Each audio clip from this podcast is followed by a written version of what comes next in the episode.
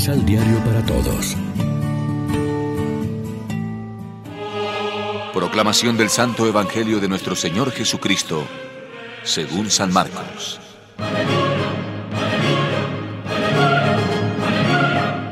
Tiempo después, Jesús volvió a la ciudad de Cafarnaún y se supo que estaba en casa. Se reunió tanta gente que no quedaba lugar ni siquiera delante de la puerta. Y mientras Jesús les anunciaba la palabra, le trajeron un paralítico.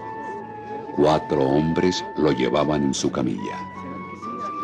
Como no podían acercarlo a Jesús a causa de la multitud, abrieron el techo del lugar donde él estaba y por ahí bajaron al enfermo en su camilla.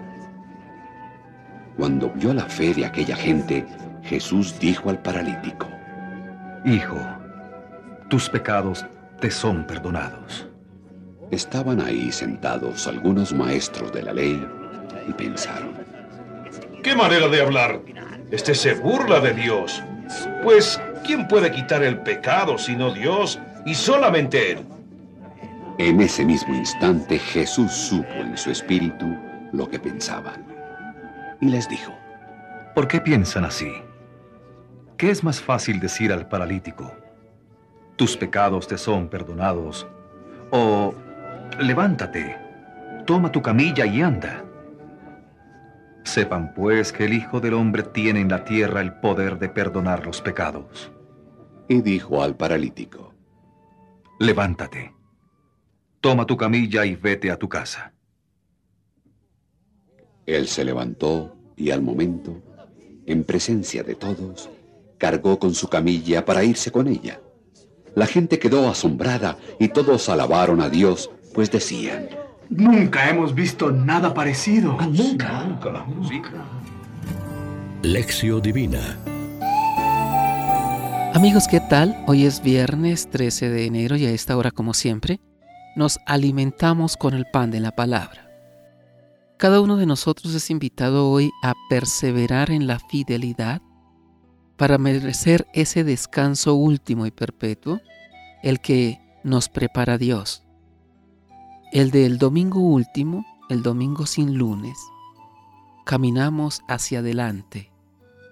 El reposo está en el reino que Cristo nos prepara. El reposo está en Dios. Mejor, nuestro reposo es Dios. Pero somos conscientes de que sentimos las mismas tentaciones de distracción y desconfianza y hasta de rebeldía. Como los israelitas merecieron el castigo, también nosotros podemos, por desgracia, desperdiciar la gracia que Dios nos ofrece. También nosotros hemos recibido la buena noticia, igual que ellos, pero de nada les sirvió porque no se adhirieron por la fe a los que lo habían escuchado. Los creyentes sí entraron en el descanso, los incrédulos y rebeldes no. ¿Nos sentimos acaso nosotros asegurados contra el fracaso y la posibilidad de desperdiciar la gracia de Dios? Cuando rezamos este salmo, no olviden las acciones de Dios, sino que guarden sus mandamientos para que no imiten a sus padres, generación rebelde y pertinaz. ¿Lo aplicamos fácilmente a los judíos o nos sentimos amonestados también nosotros? Lo primero que tendríamos que aplicarnos es la iniciativa de los que llevaron al enfermo ante Jesús. ¿A quién ayudamos nosotros? ¿A quién llevamos para que se encuentre con Jesús y lo libere de su enfermedad, sea cual sea? ¿O nos desentendemos con la excusa de que no es nuestro problema o que es difícil resolver? Además, nos tenemos que alegrar de que también a nosotros Cristo nos quiere curar de todos nuestros males, sobre todo del pecado que está en la raíz de todo mal. La afirmación categórica de que el Hijo del Hombre tiene poder para perdonar pecados tiene ahora su continuidad y su expresión sacramental en el sacramento de la reconciliación. Reflexionemos. Dejamos que el egoísmo, el odio, la pereza y el orgullo nos paralicen en nuestro camino de fe? Oremos juntos.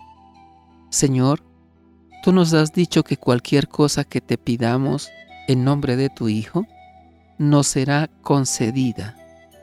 Te pedimos que nos des un corazón solidario para salir al encuentro de los hermanos más necesitados. Amén. María, Reina de los Apóstoles, ruega por nosotros.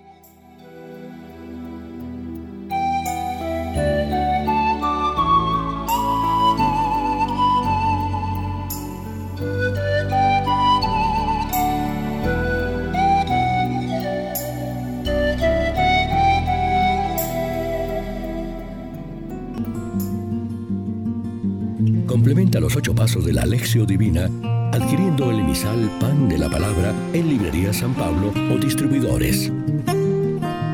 Más información www.sanpablo.co Pan de la Palabra. Vive la reflexión.